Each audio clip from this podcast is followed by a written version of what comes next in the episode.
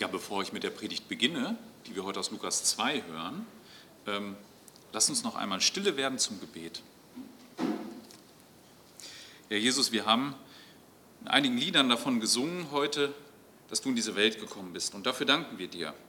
Danke, dass du in diese Welt gekommen bist, um dein Leben zu geben. Für unsere Schuld. Ja, für die Schuld der Menschen, die früher gelebt haben, aber auch für die, die heute leben. Danke dafür, dass wer an dich glaubt, gerettet ist. Ja, und wir bitten dich darum, dass wir heute auch, wenn wir diese Geschichte schon so oft gehört und vielleicht dessen, langweilig und dessen gelangweilt sind, dass, dass wir doch darauf hören, weil es dein Wort ist, weil du dadurch heute noch sprichst. Sprich du zu unseren Herzen, lass uns aufmerksam sein, schenk, dass wir alle Gedanken dem unterordnen, was wir hören. Amen. Ja, ich möchte heute eigentlich den klassischen Weihnachtstext, den man so kennt aus dem Lukasevangelium, mit euch betrachten. Den finden wir in Lukas Kapitel 2. Wer eine Bibel hat, darf sie gerne aufschlagen. Ich werde immer wieder daraus lesen. Lukas Kapitel 2. Und der Hauptabschnitt, den wir betrachten werden, wird, sind die Verse 1 bis 20. Ja, es ist ja so eine Sache, bevor ich den, den Text lese. Ähm, es ist so eine Sache mit, mit dieser Weihnachtsgeschichte wie eigentlich mit allen Geschichten, die uns so vertraut sind. Wenn wir glauben, eine Geschichte besonders gut zu kennen, ja, dann haben wir vielleicht schon mal einen Filter davor gesetzt. Also dann hört man eine Geschichte und man weiß, ach ja, darum geht's, ich höre gar nicht weiter zu. Man nimmt dann Dinge vielleicht als selbstverständlich. Wir sehen vielleicht gar nicht, was der Lukas mit dieser Geschichte eigentlich beabsichtigt. Wir glauben, dass wir genau wissen, was diese Geschichte eigentlich sagen soll, aber haben vielleicht nie gefragt, was will der, der sie aufgeschrieben hat, eigentlich sagen. Die Personen, die dann da drin vorkommen, können ganz, ganz schnell für uns Rollen werden, austauschbare Gesichter. Wir sagen, naja, Maria und Josef, wer wird das schon gewesen sein? Wir packen dann alle Klischees da rein, die wir vielleicht mal gehört haben und achten gar nicht darauf, was der Text über diese Leute eigentlich sagt. Ja, vielleicht ist der eine oder andere auch so geprägt, dass er sagt, ähm, naja, das ist alles so ein Märchen. Das ist gar keine wirkliche Geschichte. Aber das Erste, was Lukas macht, ist uns zu erklären in seinem Evangelium, dass er echte Geschichte aufgeschrieben hat. Und dass er Dinge dabei betrachtet, die für seine Leser und auch für uns immer noch wichtig sind zu kennen. Die grundlegende Frage, der Lukas nachgeht, in seinem ganzen Buch, wenn man das liest, ist, wer ist dieser Jesus? Und er gibt uns auch gleich die Antwort mit. Stellt nicht nur die Frage, er sagt, das ist Gott, als er Mensch wurde. Das ist der Mensch, der für die Sünden dieser Welt stirbt. Gott kommt in seine sichtbare Welt und jeder, der daran glaubt, wird gerettet. Das ist das Anliegen von Lukas, uns das nahezubringen. Und er macht das in einer Art und Weise in dieser Geschichte, die wir heute betrachten wollen. Und zwar werden wir ähm, die Geschichte einmal lesen, ähm, die ersten Verse 1 bis 7 in Kapitel, äh, 20, in Kapitel 2 und wollen dann ein anderes Ereignis dem gegenüberstellen. Nun, ich lese einmal Kapitel 2 in Lukas 1 bis 7. Dort steht, es geschah aber in jenen Tagen, dass eine Verordnung von Kaiser Augustus ausging, den ganzen Erdkreis einzuschreiben. Die Einschreibung selbst geschah als erste, als Kyrenius Statthalter von Syrien war. Und alle gingen hin, um sich einschreiben zu lassen, jeder in seine Stadt. Es ging aber auch Josef von Galiläa aus der Stadt Nazareth hinauf nach Judäa in der Stadt Davids, die Bethlehem heißt, weil er aus dem Haus und der Familie Davids war, um sich einschreiben zu lassen mit Maria, seiner Verlobten, die schwanger war. Es geschah aber, als sie dort waren, dass die Tage erfüllt wurden, dass sie gebären sollte. Und sie gebar einen erstgeborenen Sohn und wickelte ihn in Windeln und legte ihn in eine Krippe, weil in der Herberge kein Raum für sie war. Der heutige Predigtext oder die heutige Predigt ist überschrieben mit dem, mit dem Titel Das größte Wunder der Welt und wie gewöhnlich es doch erscheint. Was Lukas uns hier schildert, ist eine ähm, Geschichte, die erstmal völlig unspektakulär daherkommt. Also es gibt ein, ein Großereignis im größten Reich der damaligen Welt, ein politisches Ereignis. Dann gibt es einen Herrscher, einen Kaiser in Rom, der, der genau wissen will, wie viele Untertanen er eigentlich hat. Und das hat einen Grund. Also wenn Herrscher Gesetze erlassen, dann gilt das in der Regel deshalb, um ihre Macht zu festigen. Und auch solche Volkszählungen waren dazu da, zu wissen, in welcher Provinz kann ich eigentlich wie viel Steuern verlangen. Damals war das römische Steuersystem ja so, dass jeder eine Kopfsteuer abzuführen hatte.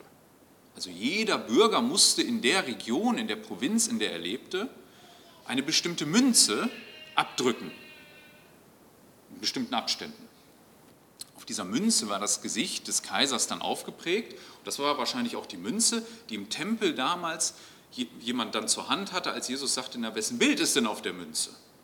Und dann den Satz sagte, gebt dem Kaiser, was des Kaisers ist. Das war diese Kopfsteuer, diese Münze. Und er wollte natürlich jetzt wissen, aus welcher Provinz muss mir welcher Statthalter eigentlich wie viel nach Rom schicken. Das wollte er wissen. Und deshalb musste jeder jetzt dorthin, wo er eigentlich herkam. Da muss das genau zugeordnet werden. Also hier macht ein Herrscher etwas völlig Alltägliches. Er versucht mit seinen Gesetzen seine Macht, sein Reich zu festigen, einen Überblick zu bekommen. Interessant ist dabei, dass er überhaupt nicht im Kopf hat, irgendwie Gott damit zu dienen. Im Gegenteil, er dient sich selbst. Aber was in Wahrheit passiert ist, dass er den Plan Gottes umsetzt. Gott hatte vor hunderten von Jahren durch den Propheten Micha gesagt, du aber, Bethlehem, bist zwar zu klein, als dass du zu den Haupt, Hauptorten Judas gehörst, aber aus dir wird mir hervorgehen, der in Israel Herrscher sein soll und dessen Herkunft der Vergangenheit, den Tagen der Urzeit angehört. Also mit anderen Worten, in Bethlehem sollte der Messias geboren werden. So können wir das übersetzen. Und davon hat ein Kaiser Augustus in Rom keine Ahnung, dass das so sein wird, dass Gott sein Gesetz so gebrauchen wird. Noch hat dieses junge Paar, Maria und Josef, daran gedacht, diese Prophezeiung zu erfüllen. Die gehen nicht einfach los und sagen, ach, der Messias soll ja in Bethlehem geboren werden, dann müssen wir wohl nach Bethlehem, kurz vor der Geburt. Nein, damit rechnen sie nicht. Aber Gott gebraucht diese alltäglichen, einfachen Dinge, um seine Macht zu zeigen und zu festigen. Also das, was ein Herrscher für sich tut, das gebraucht Gott, um seinen Plan umzusetzen. Wenn wir dann weiter in den Text gucken, gibt es noch ganz viele andere alltägliche und gewöhnliche Dinge. Wir haben hier ein Paar, das absolut keine Aufmerksamkeit zur damaligen Zeit verdient. Ein normales Paar. Keine Promis, keine Stars. Sie kommen in den Ort ja, als zwei gewöhnliche junge Menschen. Sie ist schwanger, auch das nicht ungewöhnlich. Ja, heute werden die Frauen vielleicht etwas später schwanger, als es zur damaligen Zeit war. Das ist eine Teenager-Schwangerschaft, die wir haben, aber nicht ungewöhnlich für die Zeit. Nun, und die beiden kommen mit einfachsten Mitteln. Sie haben keinen äh, kein Hofstaat dabei, völlig unscheinbare Reisende. Nun, und dann kommt es auch so, dass es eine ganz normale Geburt gibt. Lukas als Arzt, das war ja sein Beruf, der Mann, der das hier schrieb, er weiß um die Geburt eigentlich nichts Außergewöhnliches zu berichten. Also er beschreibt uns nichts von Komplikationen oder auch nichts von ungewöhnlichen Dingen. Also die katholische Kirche hat ja heute daraus gemacht, dass im Grunde Jesus ja nicht normal, wie wir alle auf diese Welt gekommen ist, ja, also unter Schmerzen und äh, unter dem, was eine Geburt so mit sich bringt, sondern sie glauben ja, dass Jesus ja wie ein Lichtstrahl den Leib der Mutter verlassen hat und sie im Grunde ja nichts gespürt hat, kein, kein Leid, gar nichts da war. Aber davon weiß Lukas nichts zu berichten. Es ist eine ganz gewöhnliche Geburt. Wer vielleicht selbst in dieser Herberge war, der wird das mitbekommen haben, dass es eine ganz normale Geburt war. Und auch das Kind scheint überhaupt nicht außergewöhnlich. Weder hat es einen Heiligenschein, noch strahlt Licht entgegen, wenn man es ansieht. Es ist ein normaler Säugling. So wie die Kinder, die heute geboren werden, normal sind. Mit dem ersten Schrei, den sie lostreten. Es gibt nichts Außergewöhnliches über Größe und Gewicht zu berichten. Ein ganz normaler, gesunder Junge wird hier geboren. Alles sieht gewöhnlich aus. Er bekommt aber schon von Anfang an einen ungewöhnlichen Platz. Und das macht dieses Kind so besonders. Nun hat sich dieser Mythos vom Stall auf dem Felde breit gemacht, aber davon lesen wir auch bei Lukas nichts. Lukas schildert uns, dass in dieser Herberge, zu der auch immer ein Platz für die Tiere gehörte, ob es ein Anbau war oder mittendrin, wird uns nicht gesagt, aber es gibt einen Platz, den die Tiere hatten. Und weil alle Betten und alle Zimmer belegt sind in dieser Herberge, bleibt nur noch eine Krippe für dieses Kind. Es gibt kein Bett mehr. Und so nimmt dieses Kind, und das macht es außergewöhnlich, das erste Mal, nimmt es einen außergewöhnlichen Platz ein. Es wird säuberlich in Windeln gewickelt, ganz normal. Das erfahren wir auch später noch von den Engeln. Ähm, und wird dann in diese Futterkrippe gelegt. Ein ungewöhnlicher Platz. Aber auch da kein Heiligenschein, kein Licht aus der Krippe. Da liegt einfach ein Kind. Dieses Ereignis ist so gewöhnlich, dass ähm, Lukas, er möchte das deutlich machen, weil er uns davor eine ganz andere Geburt erklärt. Er erklärt uns nämlich die Geburt von Johannes, dem Täufer. Und da äh, richtet er unser Augenmerk vorher drauf und diese Geburt ist überhaupt nicht gewöhnlich. Die ist ganz anders. Und dementsprechend reagieren die Leute auch anders. Also wir lesen hier, dass eigentlich im Ort nichts Außergewöhnliches passiert in Bethlehem. Der Krämer macht seinen Laden auf, die Herberge macht ihren Betrieb weiter, als Jesus geboren wird. Nichts passiert. Rein gar nichts. Niemand kommt und schaut erstmal und sagt, oh, hier ist ja was Besonderes passiert. Es sieht alles so gewöhnlich aus. Und der Ort geht so seinen Gang. Das war anders bei der Geburt des Johannes. Wir lesen, wenn wir in das Kapitel davor gehen, in den Versen äh, ab, ab Vers 57, möchte ich einmal lesen, ähm, bis 8 und 58. Da lesen wir von einer Frau Elisabeth. Ich sage gleich noch was zu ihr. Für Elisabeth aber erfüllte sich die Zeit ihrer Niederkunft und sie wurde Mutter eines Sohnes. Als nun ihre Nachbarn und Verwandten hörten, dass der Herr ihr so große Barmherzigkeit erwiesen hatte, freuten sie sich mit ihr. Ja, also das ist eine außergewöhnliche Geburt. Und das liegt einfach am Alter der Mutter. Die Mutter war nicht mehr die Jüngste und der Vater auch nicht. Eigentlich war da schon keine Hoffnung mehr auf Kinder. Sie hatten keine bekommen. Sie wurden alt, das Thema Kinder war abgehakt. Nun war es aber so, dass sie doch schwanger wurde. Gegen jede menschliche Erwartung. Und als dann dieses Kind dann auch noch gesund zur Welt kommt, ja, da sind die Nachbarn und die Verwandten und alle in heller Aufregung. Dieser alten Dame ist noch mal ein Kind geschenkt worden. Da halten alle inne und freuen sich mit ihr. Da steht auf einmal alles still und widmet sich diesem Kind. Jeder, der davon Notiz nimmt. Es geht aber noch weiter. Es bleibt nicht bei diesem einen, dass man einfach nur sagt, ach, die ist in einem gewissen Alter. Es geht weiter. Da steht nämlich weiter, 59 bis 63. Am achten Tag nahmen sie zur Beschneidung des Knebleins und wollten es mit dem Namen seines Vaters Zacharias benennen. Doch seine Mutter sagte abwehrend, nein, er soll Johannes heißen. Sie entgegneten ihr, in deiner Verwandtschaft gibt es doch keinen, der diesen Namen führt. Sie winkten nun seinen Vater die Frage zu, wie er ihn benannt haben wolle. Der forderte ein Täfelchen und schrieb die Worte darauf, Johannes ist sein Name, und alle verwunderten sich darüber. Nun, hier sind gleich mehrere ungewöhnliche Dinge, die Lukas vorher berichtet. Also der, der Vater, der kann nicht reden.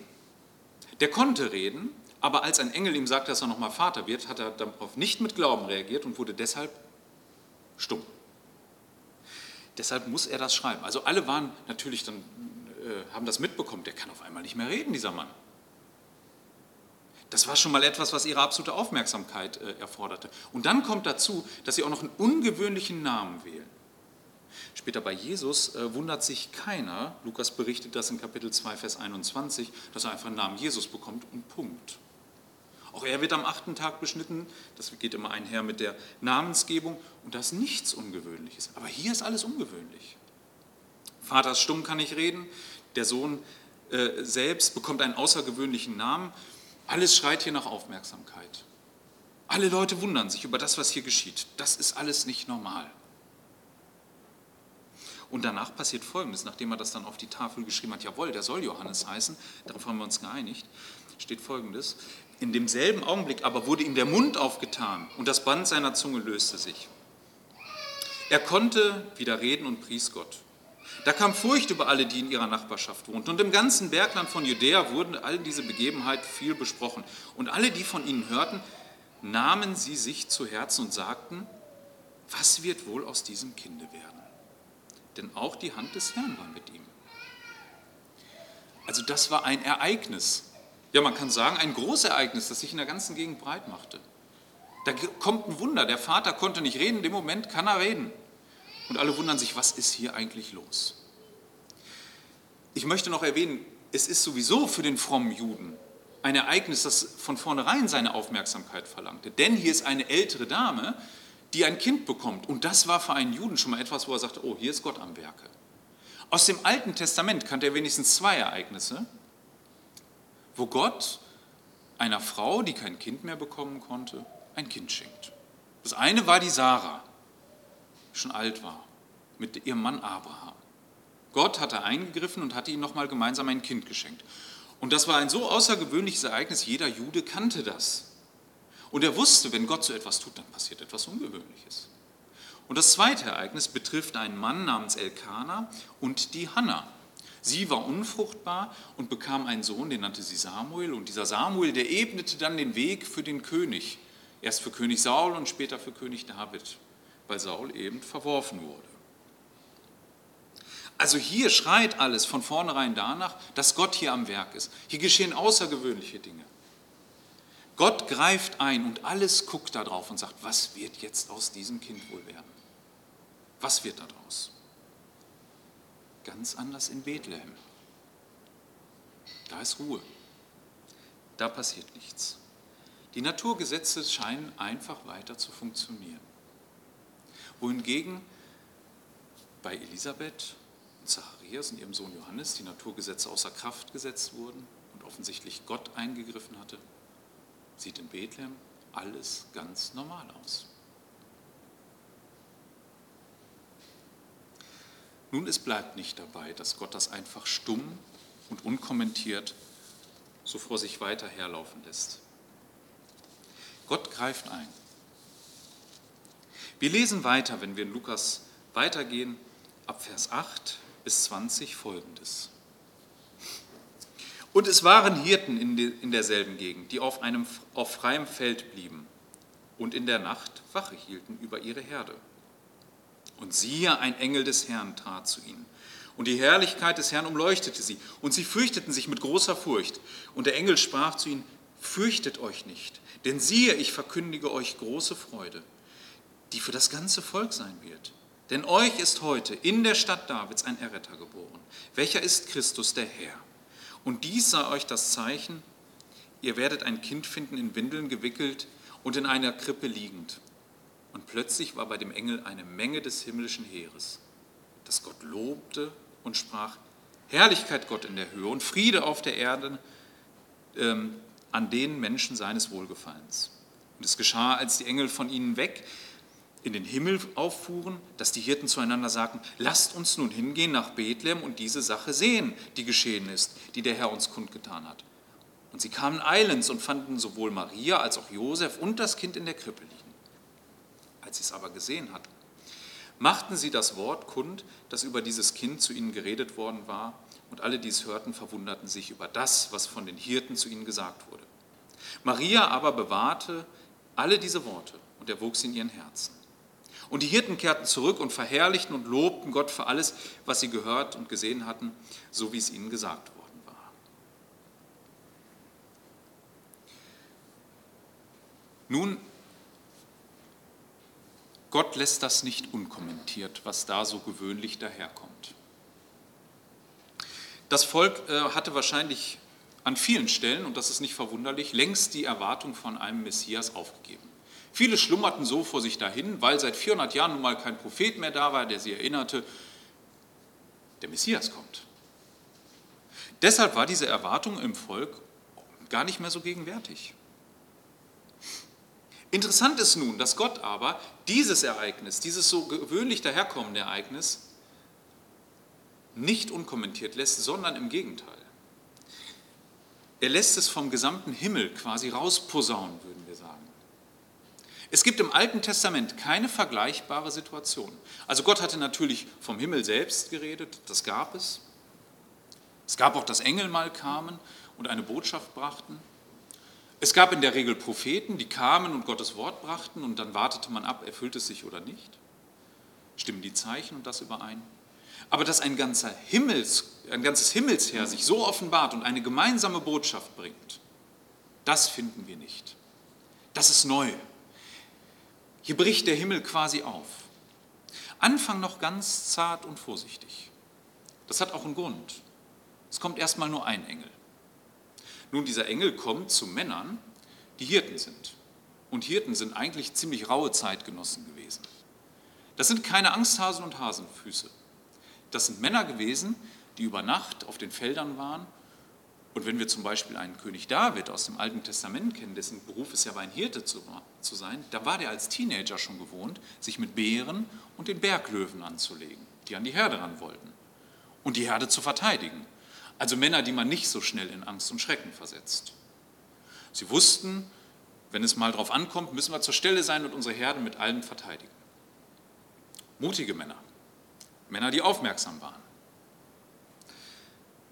Dennoch überfordert Gott sie nicht gleich. Es ist ein Engel, der kommt, ein Einzelner.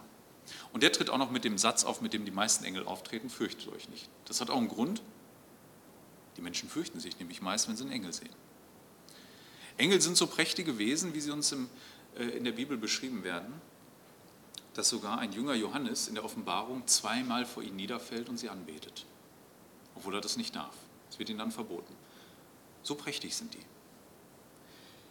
Das sind Wesen, die eine so majestätische Erscheinung mitbringen, dass Hirten sich fürchten, selbst wenn sie in der Überzahl sind. Wohingegen ein Bär sie nicht in Angst und Schrecken versetzt, sondern eher zum Kampf aufstachelt. Aber sie fürchteten sich und Lukas kommentiert mit großer Furcht.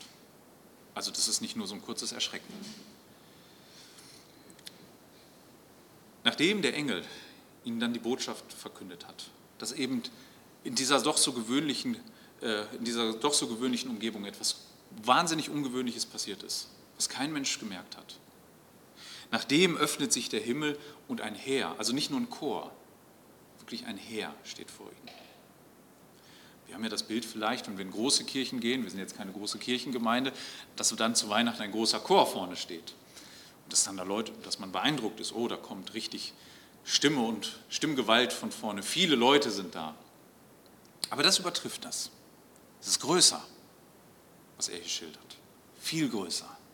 Weil die Botschaft die größte ist. Es ist ein viel größeres Wunder als das, was wir vorher von Johannes und seiner Geburt lesen. Hier sind nicht die Naturgesetze außer Kraft gesetzt, hier kommt Gott in seine Welt. Das sieht erstmal so gewöhnlich aus, aber es ist das Ungewöhnlichste, was je geschehen ist. Gott selbst, der Gott, den wir nicht verstehen und nicht begreifen können. Ja, wir können seine Eigenschaften, wie er sich offenbart, verstehen, aber nun mal ehrlich, die, das, den Begriff Ewigkeit, der überfordert unseren Verstand ja völlig. Und dieser ewige und allmächtige Gott, der wird nun klein. Der kommt nicht, wie es die Griechen in ihren Göttersagen haben, als ein übermächtiger Halbgott daher, ein, ein, ein ähm, Herkules oder so etwas, sondern er wird ein Baby, ein hilfloses Baby, ganz normal, das da liegt. Aber das muss man den Leuten sagen, sonst sehen sie es nicht. Später wird er das zeigen als er seinen Dienst antritt, durch Wunder. Und die Leute werden staunen über das, was er tut. Aber hier ist noch alles so gewöhnlich. Es ist doch auch interessant, dass Gott ausgerechnet diese Männer wählt. Wir könnten ja fragen, ist das denn eine gute Wahl, Hirten zu wählen? Ich meine, schließlich sind es ja keine Theologen. Was wissen die denn schon? Es sind ja auch keine Könige. Welchen Einfluss werden die wohl haben? Es ist eine exzellente Wahl. Sicherlich hätte er es auch Königen sagen können. Aber was interessiert Könige und Herrscher am meisten? Ist heute nicht anders? Ihre eigene Macht und ihr eigener Machterhalt. Und die erste Frage, die die sich in der Regel stellen, ist, was trägt denn dieses Kind hier zu meinem Machterhalt bei? Das ist die erste Frage in der Regel. Wird es meine Macht bedrohen oder nicht? Das sehen wir an Herodes. Ja, er fühlte sich bedroht. Es sind auch nicht die Theologen der damaligen Zeit. Die Theologen der damaligen Zeit, das waren so drei große Gruppen. Da gab es die Pharisäer. Und die erste Frage, die sie immer hatten, war, wie unrein kann ich mich denn machen? Oder wie rein kann, werde ich denn dadurch? Also immer dann, wenn Sie irgendetwas, wenn Sie irgendetwas äh, im Alltag erlebten und Ihnen etwas begegnet, war die erste Frage, bin ich jetzt rein oder unrein? Das war die erste Frage, mit der Sie rangen. So lasen Sie auch das Alte Testament und die Regeln, die dann äh, Ihre, nach, äh, ihre Vorfahren dann aus dem Alten Testament ableiteten. Da war alles nur rein oder unrein, das war die einzige Frage. Und sicherlich wäre das auch die erste Frage gewesen, die Sie jetzt beschäftigt hätten. Haben wir uns jetzt verunreinigt? Sind wir rein? Was, was ist denn hier passiert? Dann gibt es sicher, da gibt es die Sadduzäer. Also die hätten gar nicht erst an Engel geglaubt, das taten sie nämlich nicht. Da hätten die Engel vor ihnen gestanden, die hätten erstmal ihr ganzes theologisches System auf den Kopf stellen müssen und hätten dann gesagt, was ist hier eigentlich passiert und hätten das wahrscheinlich ausdiskutiert. Waren das wirklich Engel, haben wir uns getäuscht und so weiter. Dann gab es noch die Essener. Das war eine Gruppe, der Jesus auch äh, in der Regel gar nicht begegnet, weil die so weit in der Wüste waren, weil sie sagten, mit dem Schmutz und dem Rest der Welt wollen wir nichts zu tun haben. Wir bleiben für uns. Wir schotten uns ab, den Rest der Gesellschaft machen wir dicht. Und hätte Gott ihnen das übertragen, die hätten gesagt, können, sollen wir jetzt wirklich da rausgehen?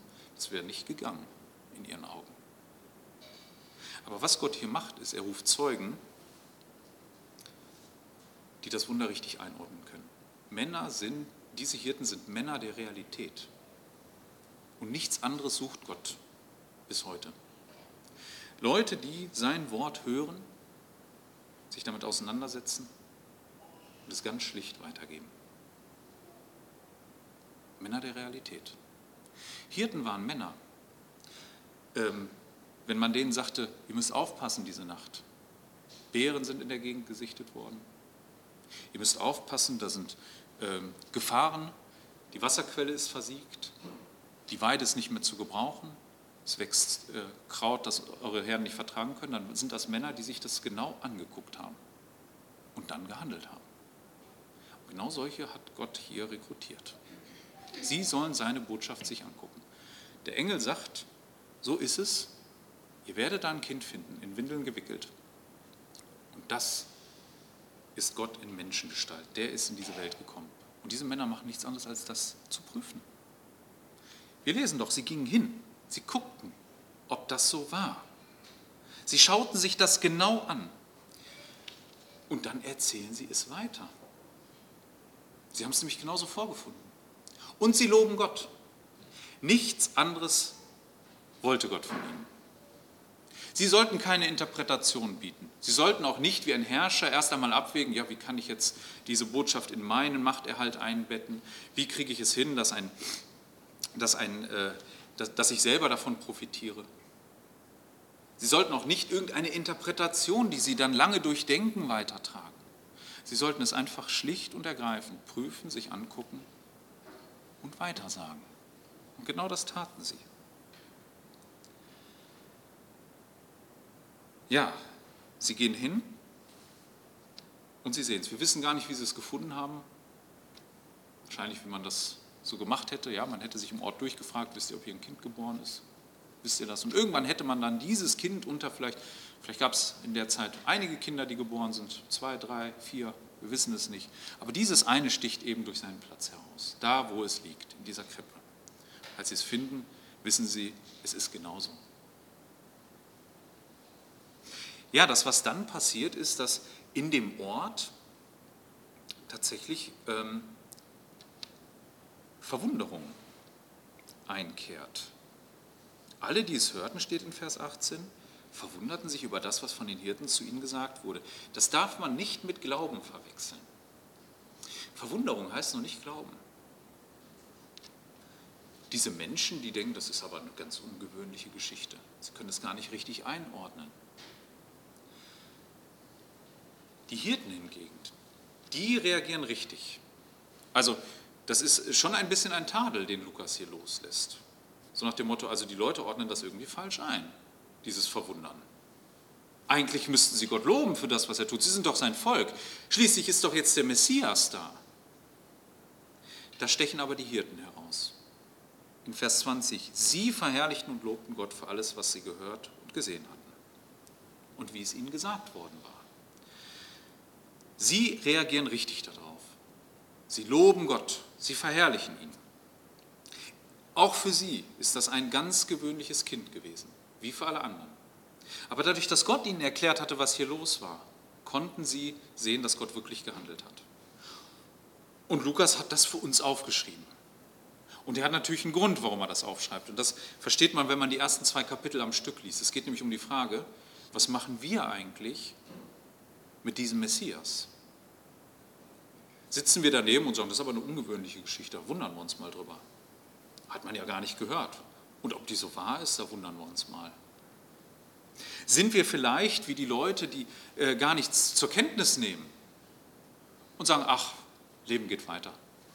Einmal im Jahr kann ich mir das anhören und gehe weiter. Oder sind wir von so schlichter Eigenschaft wie diese Hirten? Im positiven Sinne schlicht. Die sagen, ja, Gott hat das so offenbart. Ich brauche das auch nicht großartig weiter zu interpretieren und weiter zu spinnen. Ich nehme es, wie es ist. Ich glaube daran. Ich erzähle das auch weiter, wenn Leute mich fragen. Und ich lobe Gott dafür. Ganz schlicht. Ja, das ist das, was Lukas eigentlich von seinen Lesern will. Die Reaktion der Hirten ist in den ersten zwei Kapiteln eins der Highlights. Wir haben noch andere, die Gott loben in den ersten zwei Kapiteln. Maria und auch ähm, Zacharias, der Vater von Johannes, die loben Gott. Und diese Hirten in ihrer Schlichtheit stechen hier aber heraus. Ich komme zum Schluss. Ja, was wollte Lukas uns hier sagen? Ganz einfach, Gott wird Mensch. So gewöhnlich das alles aussieht und so gewöhnlich die Geschichte läuft. Und wenn wir daneben gestanden hätten in, in diese Herberge und vielleicht, wenn wir da einen Platz gehabt hätten, hätten wir gedacht, ach ja, ein Kind ist geboren. Schön für die beiden. Und es wäre nichts weiter passiert. Aber dadurch, dass Gott eingreift, sein Himmel öffnet, sein Himmelsherr die Botschaft verkünden lässt, ändert sich alles an diesem Ereignis. Dieses Ereignis ist von so großer Tragweite, dass das nicht uns Menschen überlässt, es zu interpretieren, in gewisser Weise selbst zu entdecken und unseren Verstand zu gebrauchen. Er sagt uns, was hier Sache ist. Er sagt uns, was passiert ist.